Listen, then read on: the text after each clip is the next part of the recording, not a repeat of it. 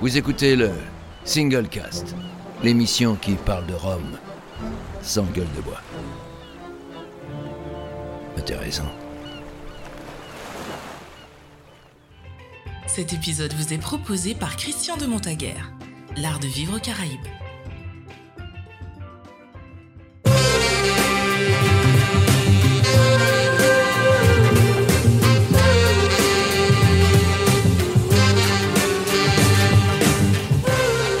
Écoutez donc le Single Cast, l'émission qui parle de Rome sans gueule de bois. La dernière de cette saison, enfin, avant le grand break euh, d'été, et puis avant de revenir à la rentrée, bien évidemment. Je suis ce soir avec notre très chère Christine Lambert. Christine, comment vas-tu? Elle va bien, merci. Très très bien. Euh, nous avons également le fameux Olivier Scars, tout droit de Normandie. Olivier Mais ça va, bonsoir, bonsoir. Ça va. Ça va. Et pour finir, le dernier de la bande d'aujourd'hui, ça sera notre cher Laurent Cuvier. Laurent, comment vas-tu? Ça va, bien. Ça va, bien. Eh ben, Merci, vous c'est avez tous l'air en forme. Vous avez tous l'air en forme. Euh, Et toi, Benoît, alors- comment ça va? Ah bah moi ça va, moi ça va toujours. Euh, alors vous l'aurez très certainement euh, remarqué, ce soir nous n'avons ni Jerry ni notre cher ami belge Roger avec nous. Dans cette dernière, malheureusement les deux n'ont pas pu se libérer. Ce sont des choses qui arrivent, mais ce n'est pas grave.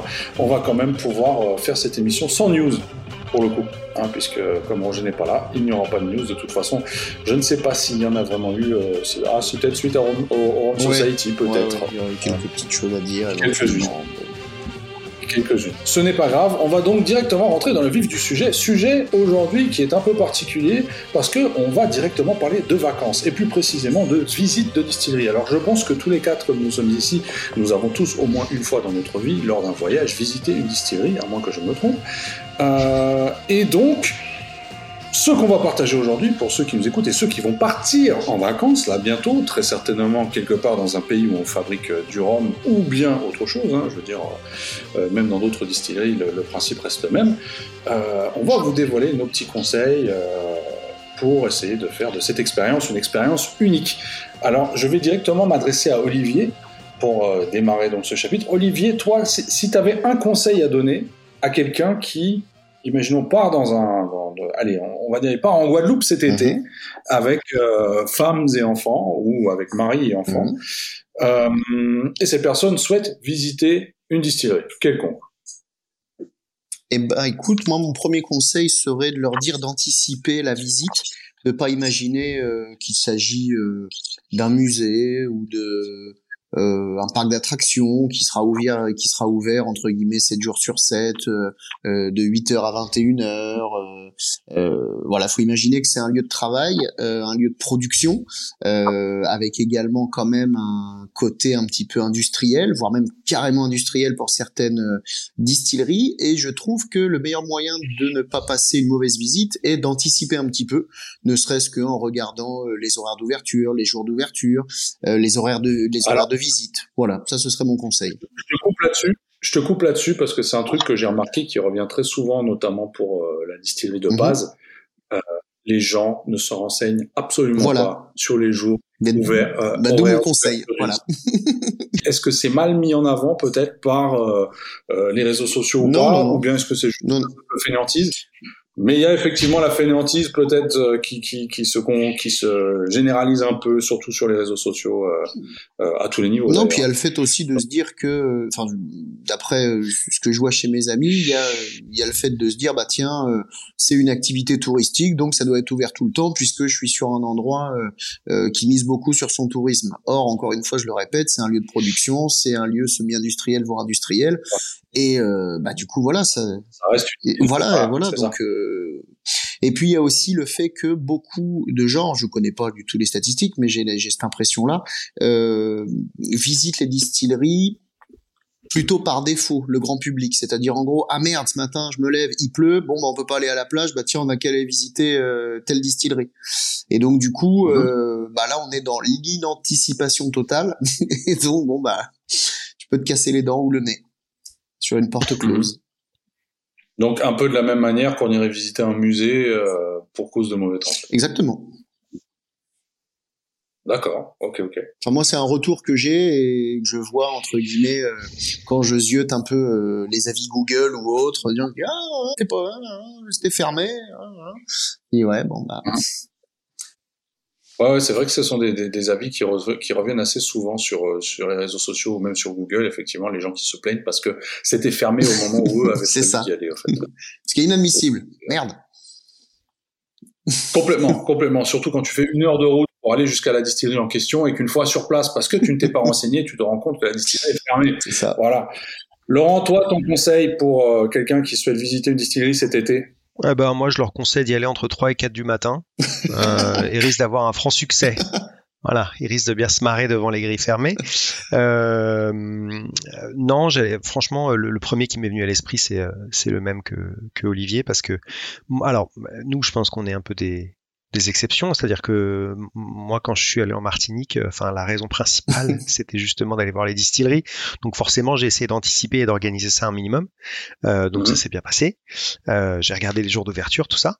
Euh, non, alors moi je dirais euh, prendre son temps. Euh, parce que alors, il va y avoir des visites très différentes d'une distillerie à l'autre. Il y en a qui vont être des visites organisées en groupe, euh, qui sont assez euh, timé, c'est-à-dire que ça va être en, je sais pas, une heure et demie, deux heures. Il y a un petit tour qui est planifié avec quelqu'un qui explique les différentes étapes, etc. Il y a d'autres fois, mhm. il y a d'autres fois, c'est en, en self-service en quelque sorte, où il n'y a pas particulièrement de, de, guide, mais par contre le chemin est assez bien indiqué ou fléché. JM a fait ça il y a quelques temps, par exemple. Euh, et puis garder toujours évidemment du temps à la fin pour la dégustation parce que ça il y a toujours euh, moi que je dise une bêtise mais il y a presque toujours, on va dire, hein, euh, des dégustations à la fin des visites. Donc euh, évidemment, c'est intéressant quand on veut comprendre un peu mieux, euh, quand on veut mettre en relation la production qu'on vient de, découvrir et les produits qui en sortent. Quoi. Mmh, mmh, mmh. Voilà. Et toi, ma chère Christine? Moi, je conseillerais de prendre une grande valise. À la, sortie, de la visite de la distillerie, il y a la boutique de la distillerie. En général, elles vont de pair. Hein. Si on ouvre les distilleries, c'est parce qu'on ouvre la boutique avec, pas non plus euh, mhm. le cacher. Et que on trouve parfois des choses très intéressantes. Parfois, ça dépend où, des trouver des exclusivités ou des embouteillages qui ont été très peu disponibles euh, à l'export et qui du coup sont un peu plus euh, fournis, etc. Donc oui, une grande valise, ça me paraît le conseil de départ. Ou au pire, peut-être des prix beaucoup plus alléchants que ce qu'on peut trouver. Euh, Exactement. Euh, Exactement. Ou des formats différents. Enfin, t'as toujours. Exactement. Les, les, les fameux cubinorum euh, qu'on trouve pas nécessairement en métropole. Voilà, ce sont toutes des choses qu'on peut trouver dans ce genre de distillerie. Par exemple, un, cubi, par exemple un cubi de, de 3 litres de, de à 50, par exemple. Par exemple, par exemple. Au hasard. Non, je pensais également aux distilleries euh, hors France. Bien sûr, mhm. bien sûr. Où là, tu as vraiment des, également des choses. Voilà. Alors, euh, ça m'amène à une question suivante, hein, quelque chose que j'ai remarqué qui arrive assez régulièrement. De plus en plus de gens, euh, sentant une certaine proximité peut-être avec les marques, notamment via les réseaux sociaux, tentent régulièrement d'avoir des, des, des, visites un peu, euh, comment dire, un peu privées, un peu euh, où ils peuvent être un peu plus près de la production, etc., en contactant l'un ou l'autre représentant de la marque ou euh, représentant de la distillerie ou quelqu'un qui travaille sur place, etc. Est-ce que selon vous, c'est une bonne idée ou non? De manière générale, si je suis quelqu'un de lambda. Voilà. Ah bah, parle pas des gens qui sont de la profession, mais vraiment quelqu'un de lambda. Bah, si t'es quelqu'un de lambda, ça va être un peu compliqué de Enfin, ça fait un petit peu euh, essayer d'obtenir un passe droit sans légitimité, si je puis dire. Enfin, mais c'est quelque chose qui se fait. Hein, je veux dire, c'est des choses qu'on a qu'on a qu'on a peut-être tous vues. Euh, et effectivement, c'est quelque part euh, vers ça. Mais après, est-ce que alors je sais qu'il y a certaines distilleries qui tentent tant bien mal d'organiser ce genre de choses d'une certaine manière. Euh, d'autres peut-être un peu moins, euh, voire pas du tout, ou mmh. qui ne donnent même pas de réponse à ce genre de choses est-ce qu'ils ne prennent pas le risque, dans un sens peut-être, de, de, de, se créer des, des, je vais pas dire des ennemis, mais des, des, des anti, anti-fans euh, Je sais pas, quel est votre avis sur ce sujet-là Moi, je trouve logique, ça dépend. Vas-y, je t'en prie. Ça dépend comment tu le fais, à, vrai dire. Hein. Tu vois, si, si, tu le demandes euh, gentiment, si tu as une bonne explication à, pour, à fournir. Moi, j'en connais, j'ai rencontré des, des touristes qui ont réussi à, à obtenir, euh, par exemple, des visites de distilleries fermées au public, mmh. en ayant les bons mots, en sachant toucher euh, la corde sensible, etc., et en étant sympa, poli, etc. Mmh. Donc bon, voilà, c'est tout. Après, on te dit non, au pire, on dit non, puis voilà.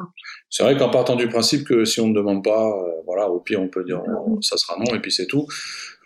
On peut tenter le coup, effectivement. On peut tenter le coup, mais de là à réagir peut-être négativement si la réponse est négative, justement, est-ce que c'est pas un peu exagéré parfois? Tu, dois te, tu, dois te, dire quand tu fais la demande que ce n'est pas un dû. c'est ça le problème. C'est peut-être ça justement le souci, c'est que à partir du moment où il y a, c'est-à-dire qu'on a toute cette proximité via les réseaux sociaux aujourd'hui, euh, où les gens rentrent rapidement en contact avec d'autres personnes, qu'automatiquement ils se disent que tiens cette personne-là, ou cette distillerie, etc., se doit d'être à ma disposition parce que je suis un consommateur. Bah oui, mais c'est pas. Non, ouais, moi je suis assez d'accord avec Christine, hein, c'est-à-dire que selon comment tu demandes les choses, euh, moi, euh, euh, mon blog est pas vieux, euh, et donc euh, j'ai fait des, j'ai eu le plaisir de faire des visites euh, avant que ce soit dans le but d'écrire des articles. Et bah, je me suis permis d'envoyer des mails dans les dans les distilleries que je faisais, soit parce qu'effectivement elles n'accueillaient pas de, de visite publique, soit parce que j'espérais effectivement secrètement avoir une visite un peu exclusive. Donc la majorité des fois ça a échoué, mais j'ai toujours demandé poliment, en expliquant voilà que j'étais un, un amoureux de la marque ou un amoureux de la distillerie ou un amoureux du rhum en général. Et puis quelquefois, bah, encore une fois, euh, le culot entre guillemets a payé et ça m'est arrivé, effectivement, comme disait Christine, bah, qu'on on accepte. Alors après, il faut imaginer que euh, si tout le monde fait ça, et eh bah ils le feront probablement plus pour personne. Mais dans, enfin voilà, euh, je pense que le le spi tourisme est dans le rhum en train de, de croître énormément, mais qu'il reste quand même encore assez anecdotique. Et donc, c'est peut-être maintenant plus que jamais qu'il faut tenter ça parce que j'ai eu des retours de d'amis qui, qui ont visité euh, des distilleries en Martinique par exemple et euh, qui m'ont fait un retour euh, hyper différent de celui que moi j'avais vécu il y a 4 ou 5 ans, que j'avais pas de blog et que j'avais envoyé des mails à personne, c'est-à-dire là où chez la distillerie X, on va l'appeler comme ça, on te faisait tout déguster pour peu que tu étais intéressé, que tu pas bourré, que tu savais bien te tenir, etc. Où là en fait à peine tu as mis le pied à la boutique en fin de visite, on te disait oh, par contre vous avez deux rhums possibles à déguster, vous les choisissez. Alors à la fois c'est l'évolution logique des choses parce que faut imaginer qu'une distillerie, une boutique, c'est pas un open bar et donc s'il y a énormément de gens maintenant qui s'y intéressent, on peut pas euh, laisser tout déguster. Mais à la fois, bah c'est que les choses évoluent quand même quoi. Donc euh, je sais pas trop. Bah, c'est-à-dire, je, je, je, pense que au départ, il y a de ça quelques années, euh, les distilleries étaient peut-être contents de pouvoir accueillir quelques touristes qui s'intéressaient à leurs produits et donc du coup ça leur mm. faisait plaisir euh, de montrer euh, toute la distillerie de A à Z, etc., même si c'était de simples touristes, et de faire, leur faire déguster mm. tous leurs produits, et que justement, de par la demande croissante et le nombre de touristes qui euh, viennent dans ces distilleries chaque année maintenant, bah, automatiquement tout ce, ce, comment dire ce spiritourisme s'est mis en place, s'est organisé d'une certaine manière. Je veux dire aujourd'hui, la majorité des distilleries ont installé des parcours de visite qu'on peut faire avec ou sans guide. Certaines distilleries mm. sont même payantes à la visite. Euh, C'est-à-dire qu'il y a tout un business qui s'est créé à côté de la, de la du, du, comment dire de l'entreprise de la production euh, de rhum, qui se termine d'ailleurs par une boutique à la fin, dont le but est bien évidemment de faire de l'argent et non pas juste mm. de faire découvrir les produits pour faire découvrir les produits. Je veux dire, ça reste, c'est ça qu'il faut qu'il faut garder en tête, c'est que quelque part, mm. ça reste une entreprise et le but de toute entreprise est faire de l'argent. Mhm. C'est pas juste de faire plaisir aux gens comme certaines mhm. personnes peuvent se l'imaginer. L'un n'empêche pas l'autre. Hein. Non, l'un n'empêche pas l'autre, c'est ce que je dis, mais c'est pas non plus que faire plaisir aux gens. Non, non. Quand tu, Benoît, quand tu parlais de, de, de gens qui, euh, au travers des réseaux sociaux, vont peut-être contacter, euh, je sais pas moi, un master distiller ou un brand ambassador, mhm. euh, c'est alors, est-ce que tu pensais, parce que souvent les gens qui, par exemple, si on parle d'Instagram, je crois que mhm. tu avais mentionné Instagram tout à l'heure. Ça veut dire c'est des gens qui ont un compte Instagram, ça veut dire des gens qui euh, vont poster des photos, qui veut peut-être vont avoir cette image d'eux-mêmes comme étant des gens euh, qui peuvent avoir un certain impact euh, sur mhm. leur euh, sur leurs abonnés si je puis dire euh, et du coup c'est dans ce sens là parce que enfin j'ai pas l'impression mais arrête-moi si je me trompe parce que moi je me, personne me contacte pour visiter ma distillerie c'est peut-être parce que j'en ai pas mais du coup le toi, si par exemple tu es contacté, c'est vraiment par des lambda entre guillemets, mais sans, les dénigrer de quelque manière soit, ou c'est des, pseudo-influenceurs, on va dire euh? Alors il y a de tout. Il y a de tout. Euh, pour reprendre mon, exemple concret, il y a de tout. Alors j'ai effectivement des, influenceurs ou des gens qui euh, sont influenceurs en devenir peut-être ou souhaitent éventuellement rentrer dans cette niche avec en développant ou du moins en faisant un certain travail sur leurs réseaux sociaux pour y parvenir. Euh, après, peu importe leur niveau peu importe le nombre d'abonnés, c'est-à-dire qu'il y, y, a des gens qui sont vraiment au début de cette activité-là, qui ont 150 abonnés. De l'autre côté, il y en a qui en ont plusieurs milliers. Et les, les, les demandes sont là. Voilà. Ça, c'est une facette. Mais après, il y a aussi euh, Monsieur et Madame tout le monde qui est de passage euh, en Martinique mmh. et euh, qui ah tiens, est-ce que vous êtes ouvert euh, dimanche, bah, dimanche prochain? Pour la fête des mères parce que euh, on souhaiterait faire une visite express euh, pour mon pour, pour ma mère ou pour mon père pour la fête des pères mhm. parce que il, est intéressé au Rhum et qu'on aimerait avoir un truc un peu plus mis en avant que juste la simple visite que vous proposez. Voilà, ce sont toutes des choses qui, qui, qui arrivent. Non, moi je pense juste juste préparer moi enfin préparer ça veut pas forcément dire appeler à l'avance c'est à dire que la plupart des distilleries de toute manière on peut les visiter euh, alors, enfin, encore une fois, j'ai pas visité toutes les distilleries du monde. Là, je suis un peu euh, euh, concentré sur la Martinique, mais euh, j'ai fait des distilleries euh, ailleurs. J'en ai fait en Asie, j'en ai fait aux États-Unis. Il y avait des, enfin, elles étaient toutes ouvertes au public. je me souviens pas en avoir fait payante. et en tout cas, ça veut pas dire qu'il y en a pas, mais mais du coup voilà, parfois je prévenais un peu à l'avance, euh, parfois non. Parfois j'ai pu avoir euh, une dégustation euh, particulière. Parfois j'étais dans un groupe pareil. comme mhm. n'importe qui. Et, je, trouve qu'il y a une, une, valeur de toute manière. C'est-à-dire que visiter une distillerie, ça devient pas intéressant parce qu'on a un traitement de faveur, quoi. visiter une distillerie, c'est intéressant parce que c'est une distillerie et que ça permet de et que ça permet de mettre beaucoup de concret et beaucoup de pratique euh, sur des connaissances qui sont pour beaucoup de gens, et comme ça l'a été pour moi pendant longtemps, juste théorique. Euh, et, de, et, de, voir les choses vraiment euh, de visu, c'est très très bien. Mais Christine veut dire quelque chose. Non, parce que pour rebondir directement sur ce que tu dis, euh, là pour le coup, ça vaut le coup de se renseigner avant sur le contenu mm. de là ou des visites proposées. Parce que quand tu dis que c'est très intéressant, etc., ça dépend. Moi, je, il y a des gens qui se, qui ne font pas attention, par exemple, et qui se retrouvent à aller visiter une habitation et qui ne comprennent pas pourquoi on produit pas de rhum et qui comptaient voir, tu vois, des, des mm. colonnes de distillation, par exemple. Exactement. Euh, ça, c'est, il y a quand même là-dessus des, des, comment, des, des, des confusions. Il y a également, euh, là pour le coup à l'étranger, euh, tu as des tu as des distilleries où tu ne peux pas t'approcher des alambics. Tu en fait tu tu fais le tour, tu vois les chais, très longuement et tu ne t'approches pas de l'outil de production même. C'est mhm. rigoureusement, comme tu le disais au départ, euh, Benoît, ce sont des sites industriels, donc des sites industriels qui ne sont pas nécessairement, euh, comment dire, euh, aux normes pour accueillir, aux normes de sécurité pour accueillir du public. Donc seule la zone qui qui respecte ces normes accueille du public. Donc les chais, une fois sur dix, le nombre de le nombre de Pardon, Olivier. Excusez-moi, c'est la faute euh, d'Alexandre Bennett qui m'a envoyé texto qui fait tout trembler. Voilà. Voilà. Euh, donc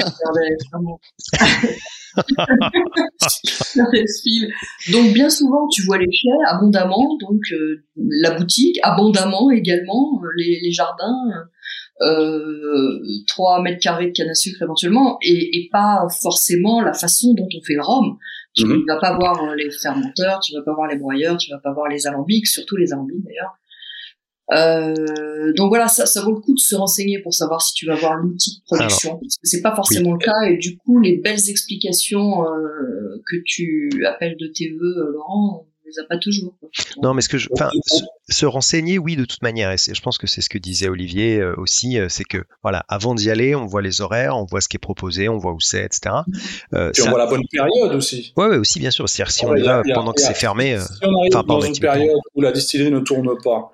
Euh, je prends l'exemple de la Martinique, donc la période aura aussi voilà où la distillerie ne tourne pas et qu'on arrive sur place et qu'on se dit bah tiens comment ça se fait, il y a rien qui se passe parce qu'on n'est pas forcément au courant euh, bah, on risque effectivement d'être déçu euh, si, si on, on, souhaitait voir euh, tout qui fonctionne et qu'on arrive et que bah, on fait tout à l'arrêt.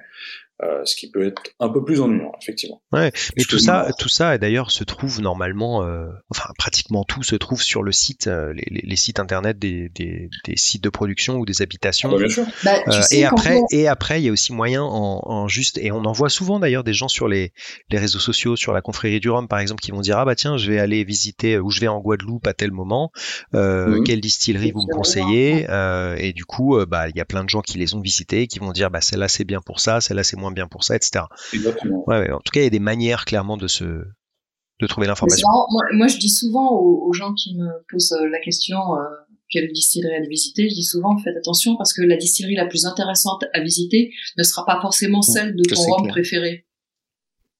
C'est ça. C'est vrai. Malheureusement. Donc, euh, il va falloir arbitrer. Est-ce que tu as envie de passer plus que tout par la boutique, auquel cas tu cèdes à ta passion Est-ce que tu as envie de revenir avec euh, avec effectivement une une culture de la fabrication du rhum euh, accrue, et auquel cas c'est peut-être vers une autre distillerie qu'il faudra se tourner. L'idéal étant de les multiplier, bien évidemment. Hein. Ouais. Ouais. ouais. je pense que toutes, toutes, toutes les distilleries aujourd'hui, alors je parle pas qu'aux Antilles, mais même ailleurs, euh, tentent bien que mal, et ça pas que dans le rhum, hein, même pour d'autres spiritueux, de mettre en place, euh, euh, ou ont en tout cas tenté de mettre en place, via les dernières décennies, des circuits spiritourisme pour visiteurs, bien évidemment, euh, qui sont plus ou moins développés en fonction de la demande. On parlait de Bourbon tout à l'heure, juste avant l'émission. Les distilleries aux États-Unis, ont carrément créé des concepts entiers dans Kentucky où elles se sont toutes fédérées d'une certaine manière, et où tu as une sorte de passeport que tu fais tamponner dans chaque distillerie, en fait, avec euh, un guide partout, et tout est extrêmement clean, mmh. mais à aucun moment tu t'approches, comme le, le, disait Christine, de l'outil de production.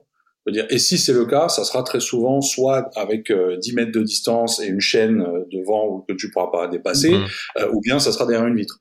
Voilà, ce sont, ce sont clairement des, des, des exemples. Le même exemple, on l'a à l'île Maurice, euh, si je prends l'exemple de Chamarel.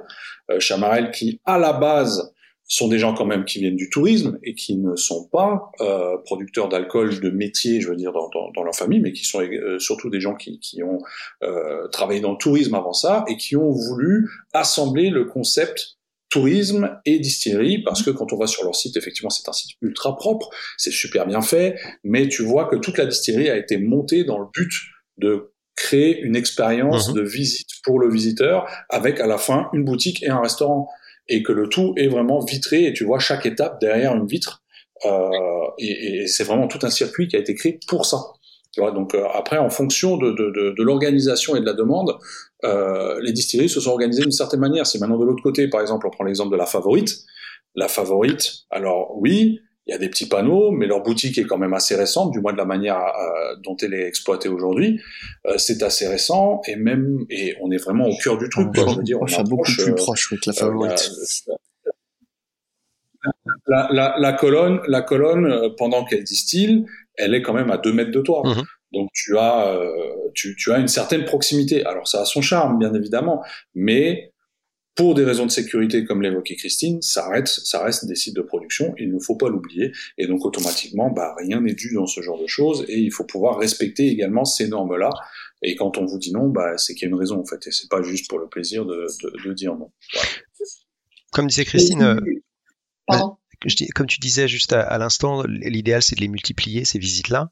Je oui. pense que les premières visites euh, seront intéressantes quelles qu'elles soient. C'est-à-dire que même si c'est, euh, par exemple, si on parle de euh, HSE, en effet, ils produisent pas sur le site. Bon, il y a des restes de, de colonnes, etc. Mais, mais il y a des chais, il y a la dégustation, il y a des explications, etc. Donc, pour quelqu'un qui de n'aura pas fait de visite, ce sera de toute manière très enrichissant. Ah mais, mais HSE, je pense que même si tu as déjà fait des visites, c'est très intéressant. Voilà, mais maintenant, il ne faut pas que ce soit pour voir la distillation. À l'ancienne distillerie, ouais. etc. Mm. Le, le, parc est magnifique. Enfin, ouais. pour moi, c'est un must. Absolument. Mmh, mmh. Mais c'est vrai que si ton point d'intérêt principal, c'est euh, voir comment ça fermente et comment ça distille, bon bah c'est pas l'endroit où il faut aller en priorité. Mais je pense qu'elles ont vraiment toutes. Euh, voilà, Benoît, tu parlais de la favorite. Euh, euh, je sais que chez Saint James, on pouvait aussi s'approcher vraiment des colonnes, etc.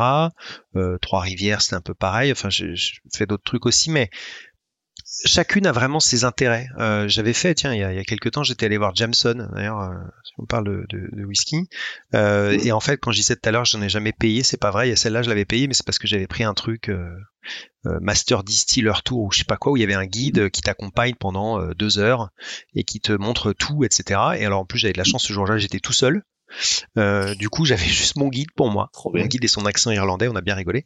Euh, et, euh, et, et, et donc, je pense que, voilà, quel que soit le niveau de la personne en connaissances euh, techniques euh, de production, ou euh, il y, a forcément des distilleries qui resteront intéressantes.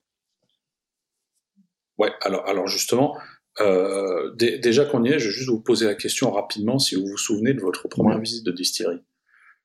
De Rome? Non, quelconque, pas forcément. La, la première fois que tu as visité une distillerie, Christine, Euh, La toute première. est-ce que tu t'en souviens la toute première, c'était Balvenie, Balvenie, ok. en Écosse. Et ça s'est passé comment Euh, Alors déjà, déjà c'était dans quelles conditions Alors attends, attends, attends, attends. Laisse-moi. Oui, oui, non, le bonheur intégral, hein, bien sûr.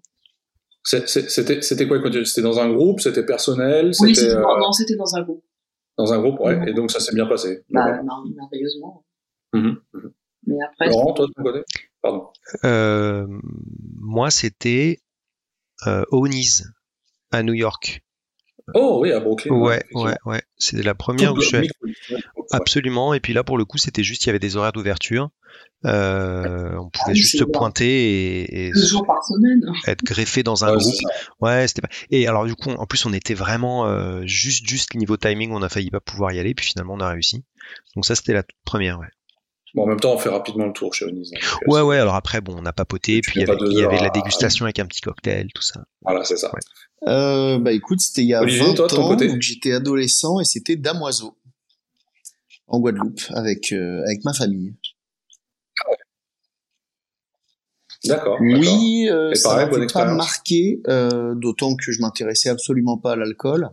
Euh, donc euh, non, effectivement à l'époque ça m'avait Mhm. pas marqué. C'est pour ça que c'était assez marrant euh, de la revisiter cette année parce que ben, j'en avais très très peu de souvenirs. Non, non, non, parce Ah, que je suis retourné qu'une en fait. fois en Guadeloupe et j'ai pas eu l'occasion d'y aller. Et du coup, bah là, comme j'y suis retourné cette année, bah, je me suis dit allez, ça va être l'occasion. Et pour le coup, effectivement, bien plus marquant cette fois-ci.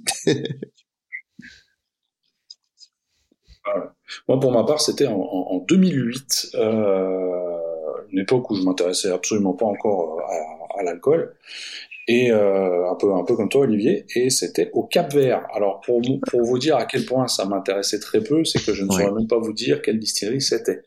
Mais donc, c'était une distillerie de grog au Cap Vert. euh, je me souviens que c'était tenu par un, un vieux Portugais qui passait sa retraite là-bas et qui avait racheté une distillerie et donc euh, qui faisait tourner ça. Mais c'était ultra artisanal, c'est-à-dire que tu avais encore euh, un bœuf qui tournait avec le moulin au milieu de la cour, euh, des poulets euh, et une dame qui mettait la canne encore à la main comme ça dans les trucs. Mhm. Et euh, enfin voilà, c'était assez euh, assez euh, assez folklorique, mais tout aussi intéressant par contre à tous les niveaux. euh, C'est belle expérience, belle expérience. Entre temps, bien sûr, euh, on en a vu euh, tous, je pense, des plus ou moins grandes, de la plus petite à la plus grande, avec euh, des niveaux différents de, de, proximité ou Mhm. non avec, euh, avec les gens qui y travaillent, avec euh, le matériel, etc. Ouais. Très bien. Alors, euh, le côté boutique, parce que ça aussi c'est un sujet qui revient régulièrement, c'est-à-dire que tu le disais Christine tout à l'heure, prendre une valise c'est essentiel, certains en prennent même plusieurs, certaines, euh, certaines personnes vont même utiliser les valises des gens avec qui ils sont en vacances pour amener des bouteilles. Euh, il y a cette fameuse, euh, alors il y a la loi, il y a la légende, il y a la douane, euh, concernant le nombre de bouteilles qu'on peut ramener. Il- Voilà. Ouais. Ça, c'est toujours un, un grand mystère. Non, il suffit de demander à Damien Sagné. Damien Sagné, Ouais. très bien, Il- bah, on va, voilà. l'appeler en direct. Ah, ouais, il connaît tout.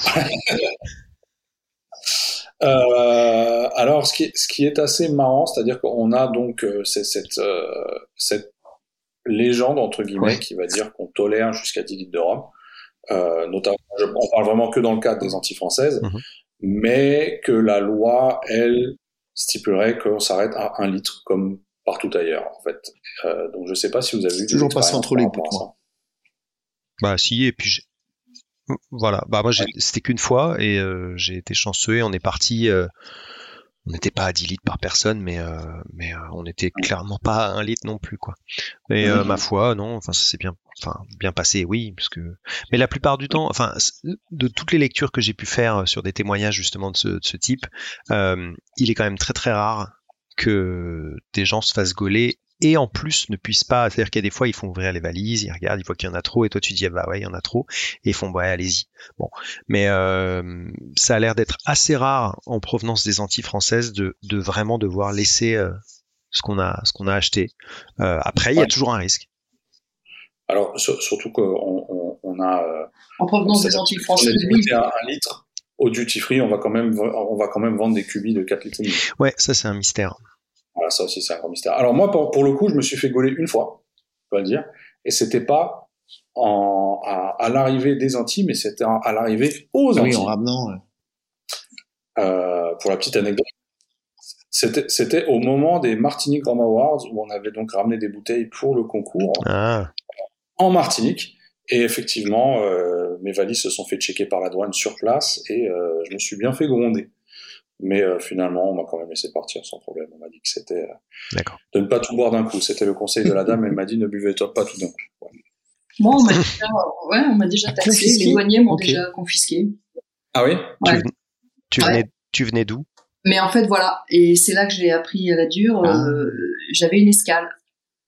Et j'ai donc appris que la législation, donc sur les escales, c'était laissé à la discrétion de, de du pays où se déroulait l'escale. Et euh, la bouteille était euh, était sous plastique, transparent, ticket de caisse du duty free, etc. Enfin vraiment mhm. la totale. Et néanmoins, euh, ils ont ils m'ont embarqué là. C'était une bouteille, une grande bouteille. C'était une bouteille. C'est-à-dire qu'on t'a même pas donné la possibilité du coup de te dédouaner éventuellement en payant un supplément. Non, non, non, non. Le, le, le, douanier, le, douanier, le douanier m'a dit c'est pour moi, au revoir, et l'a gardé. C'était en Europe? C'était en Europe. D'accord. C'était à Lisbonne. Pour une bouteille à Lisbonne, c'est un truand le type, c'est pas possible. Ouais, une bouteille en duty non, non, pas de liquide d'abord, au revoir. Et c'était acheté Et sur un bagage cabine? Donc, euh, Ah ouais. Et j'ai donc, en réalité, donc en réalité, si tu dois acheter en duty free, il faut vraiment faire hmm. attention à prendre dans la dernière escale si tu veux être. Et c'était euh, sur un bagage cabine ou un bagage soute sur l'escale, là où était la bouteille? À l'escale. Mais non, à l'escale, c'était euh, peu importe, tu vois. Oui, du coup, cabine. Non, non, non, bien cabine, sûr. forcément, ouais. Non, non, cabine. non, non, bien sûr, parce que je me disais, bah, peut-être, euh, t'aurais pu euh, feinter en disant, bah, je la mets en soute, foutez-moi la paix. Tu sais, vu que parfois ils disent que tu récupères. Mais pas du tout, t'as passé les contrôles.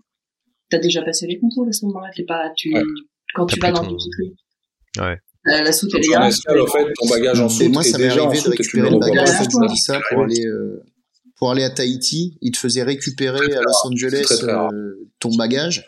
Et donc je me disais bon bah si t'avais euh, ton truc à la main et du coup tu dis non bah c'est pas grave, je le fous dedans et puis hop je le renvoie en soute. D'accord. Ouais, mais non, pas, pas quand t'as passé les contrôles. Donc, euh, Et, et est-ce qu'il t'a donné la possibilité de la boire Non, j'ai j'ai vu des gens faire ça après sur les réseaux sociaux, euh, des gens qui cassaient la bouteille de rage devant le douanier, enfin, ça, c'est un coup à pas euh, partir, hein. ou qui la vidaient. J'ai même vu une dame euh, asiatique, asiatique se taper cul sec une bouteille d'Enessi pour pas la, la, laisser au douanier, mais je te jure, un des trucs. mais là, tu te laisses pas repartir. Je me suis dit, bon, allez, je vais, je vais, je vais te la laisser. Donc, je, sais, je sais. Voilà, l'amour dans l'âme. Je l'ai maudit sur 12 générations, mais je vais laisser la bouteille. tu m'étonnes les joies des voyages, tout ce qui nous a manqué pendant cette période de Covid. Mais, euh, oui, bon, attends, ça, c'est, ça n'a rien à voir avec la visite même des distilleries, c'est, c'est des contingences un peu extérieures. Bien sûr. bien sûr, bien sûr.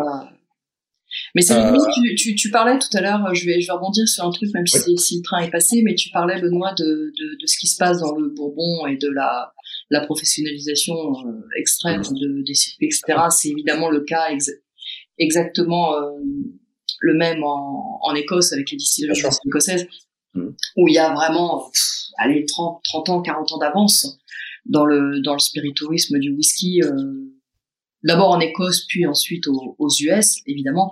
Et c'est vrai que quand tu, mmh. tu vois ce qui se passe dans le Rhum, c'est, c'est, t'en es qu'aux prémices, quoi. T'en es vraiment, ouais. t'en es qu'au début. On n'est pas rodé euh, à ce point-là dans, dans les visites. Ouais, parce que là, c'est une industrie à part carrément. En fait. Ouais, là, tu, tu sens que ça commence à s'ouvrir. Et c'est vrai que euh, en Écosse et aux US, euh, les boutiques de distillerie, c'est devenu et les bars de distillerie, c'est devenu un comment dire une source de business mais colossale. Mhm. Aujourd'hui, quand on construit une distillerie en Écosse, on commence par faire les plans de la boutique. Hein, et tant que la distillerie n'est pas, n'a pas, les alambics ne sont pas encore sous tension, que la boutique, la caisse enregistreuse est déjà en marche. Hein, je peux te dire mhm. que, et avant même que le premier whisky ait l'âge d'être bu, parce que contrairement au rhum, il faudra attendre trois ans pour pouvoir vendre quelque chose, la boutique tourne. Tu, donc c'est quelque chose de, de fondamental. En France, toutes les distilleries avec qui j'ai pu, en France métropolitaine, toutes les distilleries aujourd'hui, notamment de whisky, avec qui j'ai pu discuter, ont soit ouvert une boutique quand elles n'en avaient pas, soit ont complètement rénové mmh. leur boutique. Et le panier moyen bondit dès que tu fais ça. Donc il y a, y a un intérêt économique mmh. clair et net à, à faire ça. J'ai lu, j'avais lu les chiffres de 2019. Je crois que c'est, je vais pas dire de conneries, mais je crois que c'est 100 millions euh, d'euros les revenus du spiritourisme en France. Hein. C'est 2 millions, c'est 2 millions de visiteurs, toutes distilleries confondues, euh, métropole et, et île. Donc c'est ça, ça pèse. Mais c'est mmh. peanuts à côté de ce que ramasse l'Écosse ou, mmh. euh, ou, ou, les États-Unis. T'imagines qu'une distillerie comme tu parlais de, de Middleton euh, tout à l'heure, euh, mmh. je, pense que c'est, je crois que c'est la l'une des, des, plus grosses euh, visites. quoi. Ils ont, je ne vais pas dire de conneries, mais c'est plus visité que la cathédrale Saint-Patrick à Dublin. Donc c'est la première attraction ou quelque chose comme ça, quoi, avec Guinness, avec la brasserie Guinness. Ouais. il y avait du monde. Ouais, c'est, c'est, c'est énorme. Je pense qu'en France, les plus grosses distilleries, ça m'étonnerait qu'elles dépassent les, allez, les 200 000 à 250 000, ce qui est déjà énorme hein, mmh. Mmh. à l'échelle française. Donc il y a, tu vois, il y a une marge de progression absolument énorme et sûrement aussi une professionnalisation qui va se faire petit à petit parce que aujourd'hui, même même moi, même en tant que journaliste, tu vois la différence quand tu visites des distilleries de whisky et des distilleries de rhum.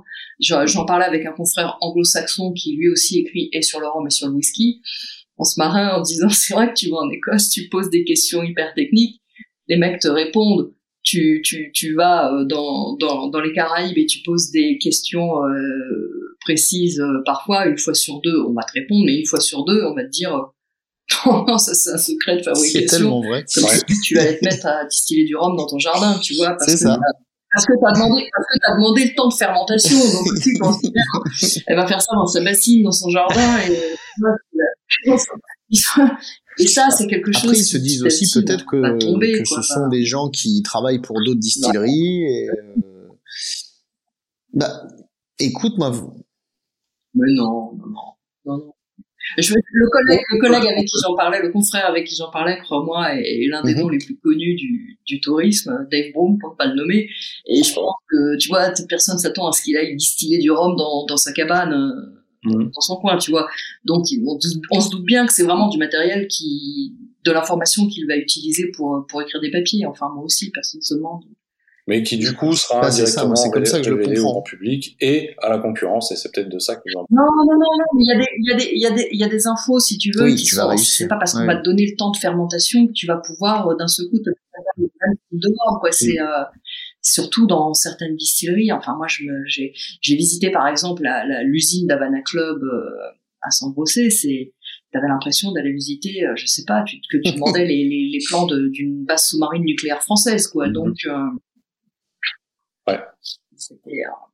Mais là, je me demande si c'est pas encore le, le, climat du pays peut-être qui fait aussi. Oui, oui.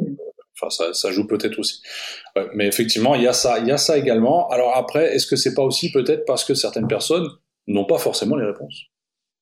En fonction de qui tu demandes. Ça, ça va aussi dans, dans ce que je te disais sur ça va se professionnaliser, oui aussi, parce que parce qu'au début, tu, tu vois dans certaines distilleries des guides qui sont vraiment des guides touristiques, mais avec un bagage technique euh, limité parce que euh, le brief euh, reste, même si le brief est serré, si tu veux, ils ne peuvent pas répondre à tout, c'est pas forcément leur boulot. Très technique, c'est pas que les techniciens.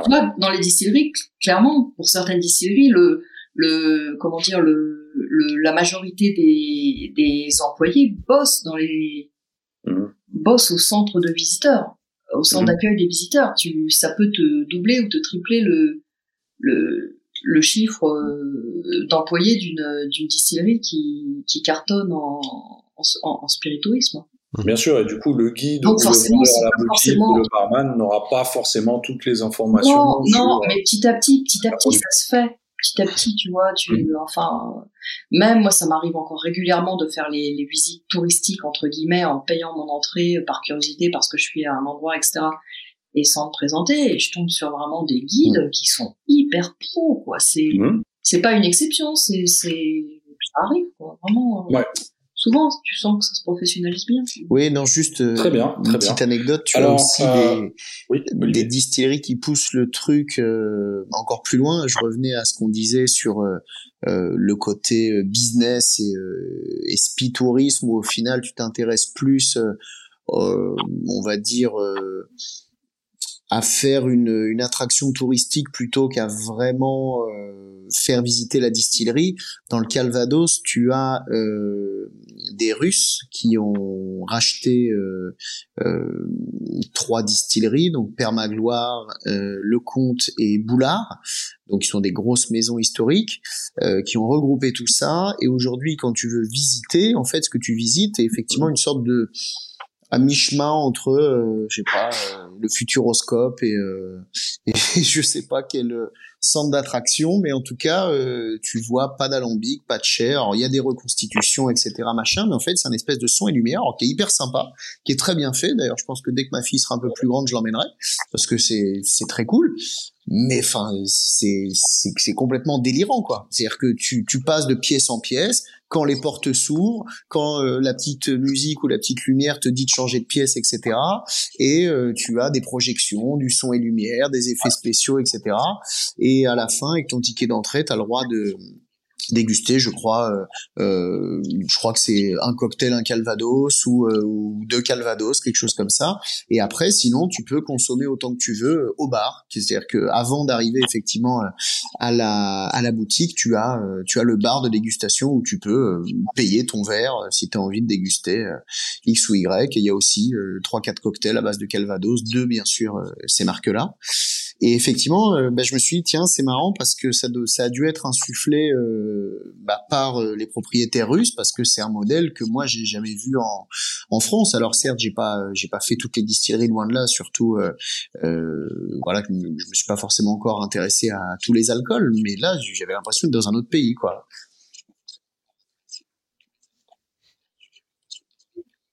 Alors, tu as, certaines distilleries qui conjuguent très bien justement le, côté qui euh, authentique, où tu vois encore l'alambic et tout le matériel qui travaille, etc.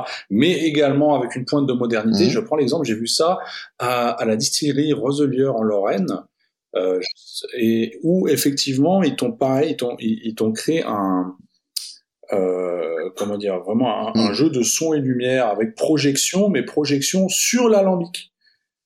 Ouais, à euh, l'intérieur donc, tu vois comment fonctionne l'alambic. C'est-à-dire que la projection, en fait, te montre comment fonctionne l'alambic sur le matériel. Et donc, euh, c'était extrêmement bien fait, mmh. avec euh, une précision vraiment, c'est-à-dire qu'ils avaient reconstruit le truc d'une certaine manière, que c'était du 1 à 1, quoi, et c'était vraiment... C'est malin, ça. Et pour une distillerie qui, a, qui, qui, pour le coup, a bientôt 200 ans, le fait d'être, de s'être modernisé comme ça, bah, je trouve ça, je trouve ça plutôt intéressant. Et c'est là que tu vois que, bah, dans les Antilles, il y a peut-être encore... ah ouais comme disait Christine, beaucoup de marge euh, et qu'on est vraiment qu'aux prémices de, ce qui peut se faire, quoi. Même si euh, il y en a d'autres qui, qui, qui, se démarquent très bien. Hein. Je prends l'exemple de, de, de l'habitation Clément, euh, où effectivement on ne produit plus aujourd'hui. Il y a que des chairs euh, qui, qui, contiennent des fûts en vieillissement, mais où effectivement tout, tu as encore toutes les anciennes installations qui sont exposées avec un jeu de son lumière, avec les petits casques, les bornes, etc. Et mmh. qui est d'ailleurs une, une habitation dont la visite est payante. Voilà. Tu l'as pas fait? Bah voilà. Bah il, faut, il faudra qu'il retourne. Voilà. Raison. Bah, je l'avais pas fait. Tiens. Voilà. Pardon? Je l'ai. Non.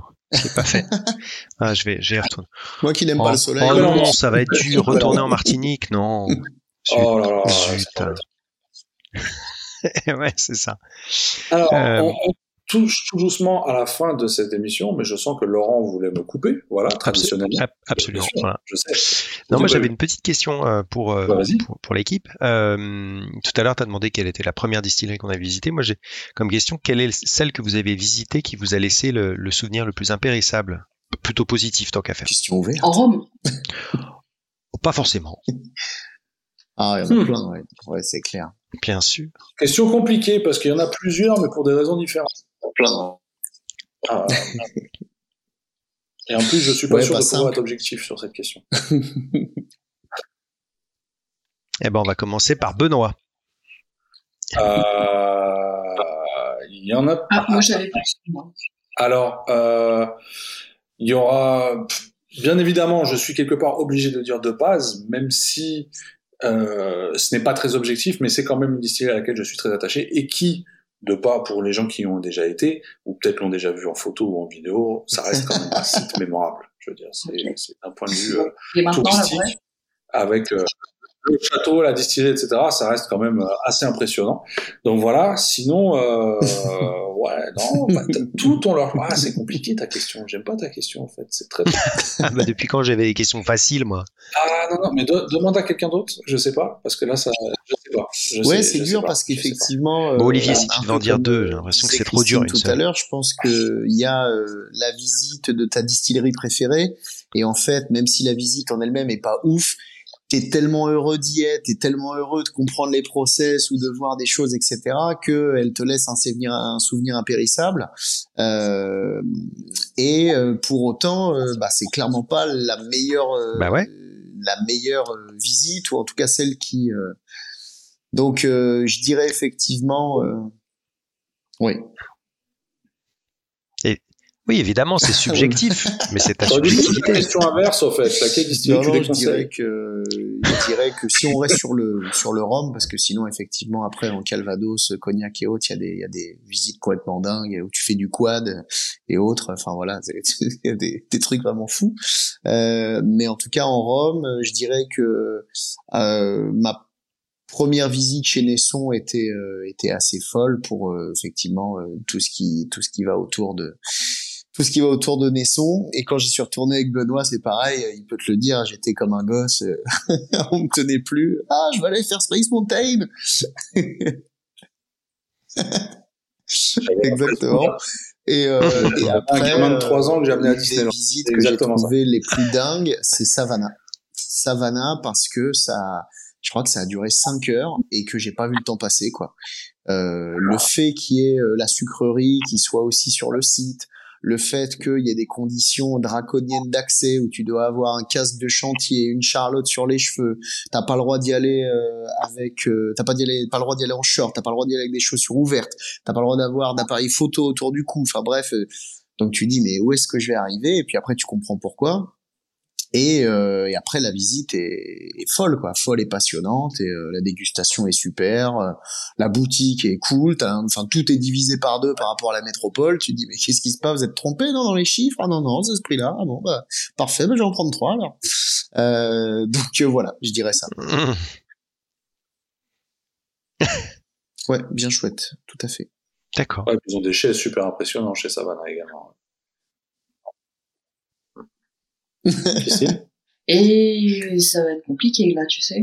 Ouais, je sais, je sais.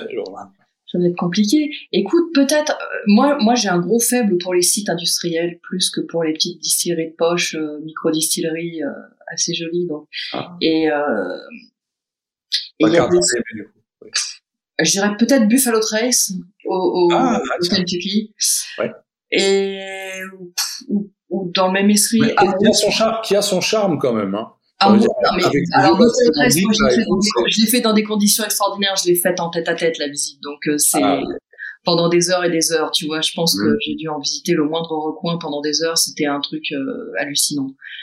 Mais, euh, ou Amrut, Amrut en Inde, qui est quand même un truc complètement mais, délirant, mais délirant. Et peut-être, tu vois, certaines distilleries comme ça, ou certaines qui sont vraiment dans sorti de nulle part.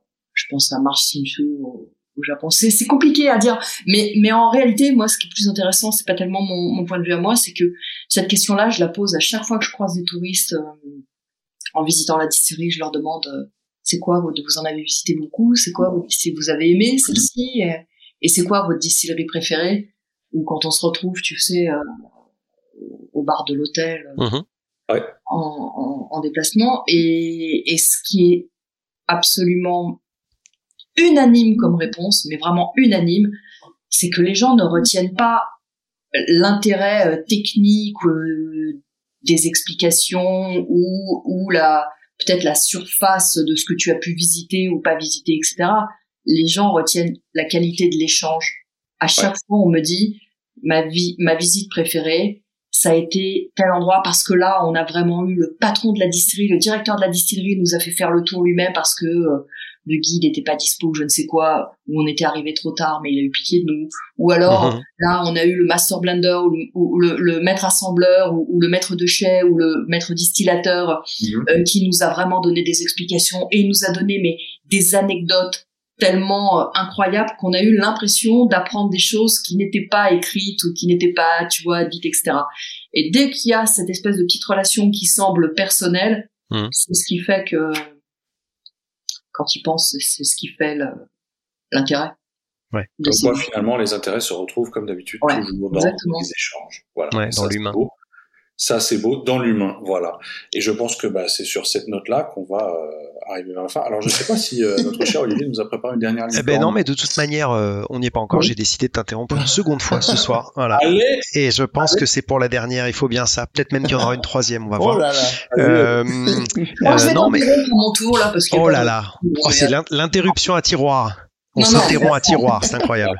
La boîte de euh, non, je voulais... On va t'appeler l'interrupteur. Moi aussi, c'est pas mal. C'est pas mal. C'est moi qui allume les trucs. Euh, euh, je vais aussi parler moi de ce qui m'a marqué euh, parce que c'est une petite, toute petite euh, distillerie qui était Isan en Thaïlande où j'ai passé trois journées absolument incroyables euh, où je, alors je dormais pas sur place mais après toute la journée était passée sur place pendant trois jours où c'était la première fois je voyais des, petits bacs là en, plastoc de, de, fermentation avec les différentes étapes sur les trois jours de fermentation euh, où on a allumé l'alambic pour la, la, distillation la première distillation de l'année de la saison euh, où je mangeais avec l'équipe et puis alors moi je peux dire que la nourriture la gastronomie thaïlandaise j'adore ça. Euh, où il y avait des touristes qui passaient et du coup, par, par moments, c'était même moi qui leur faisais un petit peu le, le laïus sur la distillerie, sur la dégustation, etc. Ouais, non, c'était absolument fantastique. Euh, je remercierai jamais assez David pour ça, euh, le, le, patron. Euh, et puis sinon. Euh, Sinon, il y a eu Richland. Euh, tu disais, Christine, tout à l'heure, euh, par exemple, si tu arrives à la bourre et que du coup, bon, on te fait quand même visiter et que du coup, tu te retrouves tout seul, etc. Donc moi, je les avais prévenus avant que j'allais passer, mais euh, comme un, un, boulet que j'étais, premièrement, alors c'était en famille, mais on était à la bourre, euh, entre autres parce qu'il y avait un décalage horaire entre l'état d'avant et la Géorgie où ils sont. J'en avais aucune idée. Et déjà qu'on était à la bourre, donc on avait bien deux heures de retard. Et, le, euh, et... le mec qui donne conseil, préparez bien votre visite avant. regardez les horaires de votre tir, et voilà, Et voilà pourquoi il faut bien préparer. N'importe quoi. Bah ouais, voilà pourquoi il faut bien préparer justement. Et du coup, non, c'était génial parce qu'après, euh, j'ai eu le droit à la visite par par euh, bah, la propriétaire. Enfin, c'est un couple, mais donc j'étais Madame qui nous a fait visiter. Euh, on a pu dormir sur le site avec notre camping-car, ce qui est quand même assez rigolo.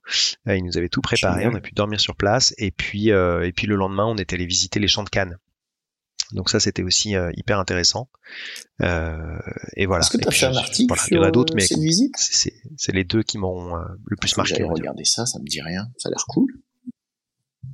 Bien évidemment. L'histoire a l'air marrante en plus avec toutes les toutes les péripéties. Ah c'est tout ce que j'aime dans un article de visite de distillerie.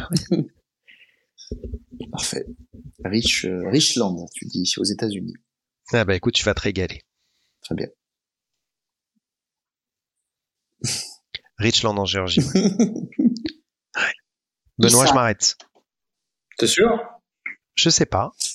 Oui, euh, on va voir. Une petite licorne. Euh, petite bon, en tout cas, licorne, Olivier, oui. Euh, J'avais, euh, comme je suis pas sûr euh, euh, que ce soit tout à fait compatible le logiciel qu'on utilise pour le podcast et le fait d'en sortir pour regarder mes notes, je vais le faire sans notes.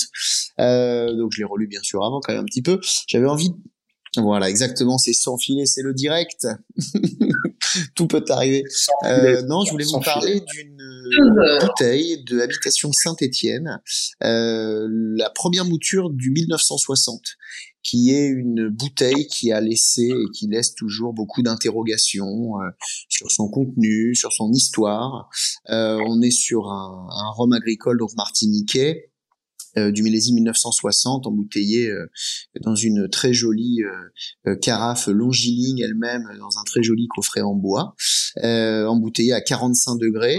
L'histoire raconte alors ça a été quand même plutôt confirmé par les équipes de HSE maintenant que ce jus a été acheté en même temps que les murs en fait de la distillerie. Et qui n'aurait pas énormément énormément de d'infos euh, d'après le cahier d'inventaire sur sur l'âge du rhum. On parle d'une vingtaine d'années. Euh, le millésime 60 qui est vendu actuellement euh, par la distillerie et euh, enfin plutôt par l'habitation et euh, est trouvable donc en boutique et même ailleurs serait un petit peu plus vieux aurait été brassé notamment un petit peu avant d'être remis en bouteille au format HSE mais donc voilà pour parler de ce de cette première mouture voilà c'est assez mystérieux son son contenu et son histoire. Mais j'ai trouvé ça vraiment vraiment bon. La première fois que j'ai eu l'occasion de la goûter, c'était dans un, un, bar parisien, euh, bar à cocktail qui s'appelle l'Expérimental Cocktail Club, qui à une époque avait une cave à rhum qui était assez dingue, où tu trouvais euh, sans aucun problème de l'Albion 94, euh, et puis ce fameux Habitation Saint-Étienne 1960. Je sais pas si vous avez eu l'occasion de, de le déguster ou de l'approcher ou de connaître son histoire, ce petit rhum. Et alors, quel, oui, oui. Bah, ouais, ouais, j'ai pu, y goûter. Ah euh, j'avais fait, je m'étais fait un mhm. petit euh, line-up euh, euh, de, de, de, vieillerie, de vieillerie martiniquaise, et je l'avais mis. Alors, c'était pas vraiment un face à face au final, mais si je dis pas de bêtises, il devait y avoir mhm. un deux passes ah et un trois rivières. Alors, le trois rivières, ça devait être le 53 du coup, et le deux passes 66. Mhm. Euh, et ben mon, mon préféré sur les trois, euh, c'était euh, clairement le HSE. Ah ouais, même le 3 rivières 53, d'accord. Les autres. Intéressant. Interesting. En revanche, c'est vrai que mon côté à bien aimer tout comprendre, tout connaître, fait que j'ai toujours été un peu frustré de cette bouteille. Enfin, autant quand c'est une cuvée d'assemblage qui porte un nom, un peu élogieux, bon, tu peux tout à fait euh, comprendre euh, que t'aies pas plus de détails sur euh, le process de cet assemblage. Autant quand là, c'est une bouteille qui est millésimée. Tu dis quand même, tu, enfin, il y a bien quelqu'un qui a écrit sur un registre à quelle date ça a été embouteillé, après combien de temps de mise en flux, quoi. Donc, le fait que ce soit assez mystérieux fait que bon moi je suis pas dans les dans les trucs trop euh, complotiste ou quoi, mais euh, en tout cas, j'avais lu pas mal d'articles euh, et de retours sur les réseaux sociaux de gens qui trouvaient ces explications. voilà, il est considéré comme comme comme fumeuse et et cachant forcément quelque chose de peu glorieux. voilà, donc bon, exactement. Et moi, j'ai tendance à, justement à croire ce qu'on me dit dans la mesure où il n'y a pas d'énormité et où c'est tout à fait plausible. Bon, bah, Là, il y a un rachat, tu récupères un lot. Enfin, je sais pas comment ça se passe dans le Rhum, mais pour voir comment ça se passe dans le Calvados, je veux tout à fait bien croire qu'il n'y ait pas forcément toujours de registre et que des fois, bah, hey, voilà. Mais avec plaisir. Ouais. Très bien, très bien. Bah écoute, euh, on te remercie pour cette petite et puis, euh, bon, avant de nous quitter, je vais quand même vous poser la question est-ce que vous avez des voyages et des visites de distillerie prévues là cet été Ou pas du tout? Ah, bah, si seulement.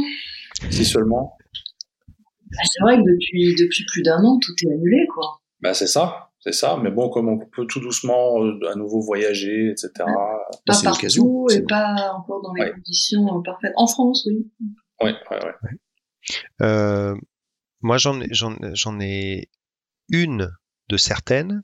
Ah euh, après, je verrai s'il y en a d'autres qui se placent sur mon chemin pendant les vacances, mais je vais aller voir euh, 12 euh, à l'Aïol. Euh, ah, d'accord. Donc c'est cool, je vais aller voir mon pote et puis et puis voilà, voir un petit peu cette distillerie, moi, cette jeune distillerie qui a trois ans et quelques des plans qui sont pas mhm. encore fixés, mais mon idée serait d'aller visiter des distilleries de d'Armagnac. Donc voilà c'est pas encore validé, mais ça pourrait se faire. Donc voilà.